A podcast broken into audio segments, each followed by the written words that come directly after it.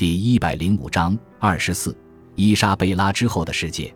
斐迪南离开之前有没有与胡安娜见面，很难说得清。如果他们见面了，也只是短暂的拜访。不管怎么样，肯定不是非常愉快的道别。卡斯蒂利亚毫不客气地把斐迪南扫地出门了。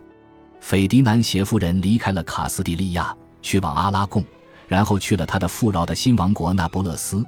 在那里受到了英雄征服者一般的欢迎。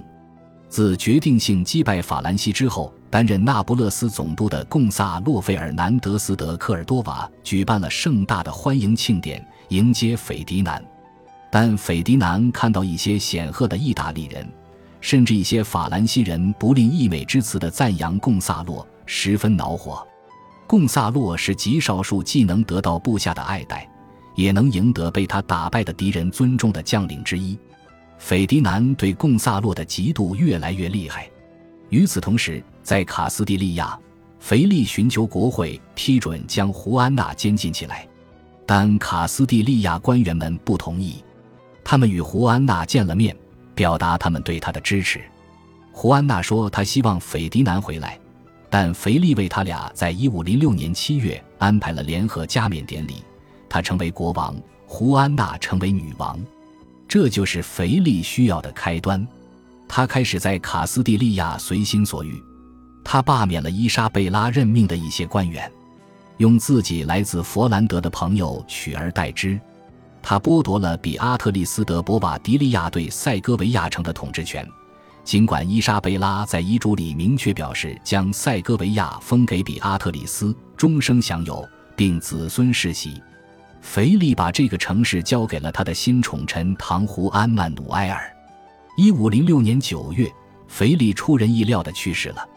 他正在布尔戈斯参加唐胡安曼努埃尔为他举办的一次聚会，感到口渴。他喝了一大口凉水就生病了。他死于胃病，就像所有曾阻碍斐迪南的人都突然死亡一样。腓力享年只有二十八岁。斐迪南派人谋杀了腓力吗？可能性很大。到此时，斐迪南的异母兄卡洛斯、姐姐布兰卡和伊莎贝拉的哥哥恩里克四世都已经神秘的死去了。每一次的受益者都是斐迪南。不过，在没有抗生素和验尸的时代，没有办法确定死因是否为毒杀。胡安娜女王在腓力的病床前守夜，但她咽气时，她没有流眼泪。她对他一直很残酷。他对他的死很可能抱有复杂的感情，但他为他哀悼和举行葬礼的方式很怪异，更让人觉得他的精神有问题。他想把他埋葬在格拉纳达，这符合他的地位，因为他是她的丈夫，也是未来的西班牙国王，年轻的查理的父亲。但她对如何将丈夫的遗体运到格拉纳达感到踌躇。尤其是因为此时，他的卡斯蒂利亚臣民越来越多地呼吁他开始主持朝政，而他从来没有学习过治国之术，也从来没有表现出这方面的兴趣。他面对的挑战越来越严重，因为自两年前伊莎贝拉驾崩以来，王国一直在忍受权力真空。于是，胡安娜女王推迟了葬礼，将丈夫的灵柩从一家修道院移到另一家。同时，他在考虑如何处置当前局势。在卡斯蒂利亚，没有一位近亲能够帮助她做出决策。另外，她又一次怀孕了，在丈夫去世约五个月之后，生下了她的最后一个孩子，是个女儿，取名为凯瑟琳。我们几乎可以肯定，这增加了她的压力。胡安娜女王尝试通过夸张的扶丧和闭门哀悼来推迟做出决策。这对一个普通女人来说不算失常，但作为一位女王，终日闭门不出，而她必须应对一系列紧迫的国家大事和国际事务，就造成了复杂而棘手的问题。不过，她采取了一项措施：一五零六年十二月十八日，她签署了一项法令，取消了腓力向其朋友封赏的在卡斯蒂利亚的所有权益和土地。他命令恢复到伊莎贝拉分封的那种状态。但她似乎不喜欢自己必须承担的责任。一个女人需要很大的勇气才能做出在社会上不寻常的事情，并且这让所有人都不舒服。伊莎贝拉曾受到赞扬，但她的统治也被认为是怪异的反常现象。尽管伊莎贝拉作为统治者取得了成功，女性仍然被认为低于男性一等，不大可能发挥重要作用。就在这一年，胡安娜的妹夫葡萄牙国王曼努埃尔一世向斐迪南宣布自己第四个孩子路易斯诞生时，非常明确地表达了这种观点：如果我的王后，我挚爱和宝贵的妻子生的是女儿，我们向您通知时就会更谦卑一些，因为那样才符合一个女儿的身份。但今天凌晨二到三点之间，天主施恩于他，他生下了一个儿子，所以我们给您写信，希望您知晓此事。您也会了解，我们原本担心这会像其他孩子一样是个女儿，会让我俩感到羞愧，所以生了儿子之后，我们感到加倍的开心和满意。在这样的环境里，胡安娜不愿意努力去控制她那动荡不安的王国，也是情有可原了。大多数人都希望自己被视为其主流文化的一部分，而不是陌生的局外人。所以，胡安娜决定，她的统治手段就是根本不统治。女人在丧夫之后闭门不出是非常流行的做法，甚至受到鼓励。伊莎贝拉女王的母亲就是这么做的。伊莎贝拉女王的长女在丈夫阿方索去世后也想这么做。历史学家贝瑟尼阿拉姆写道：“这种虔诚的隐居。”在16世纪变得非常流行，胡安娜处于这种时尚的最前沿。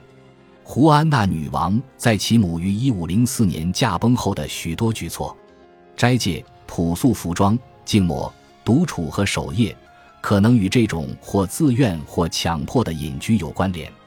但胡安娜对自己的女儿凯瑟琳非常疼爱，这也是她的六个孩子当中被允许留在她身边的唯一一个。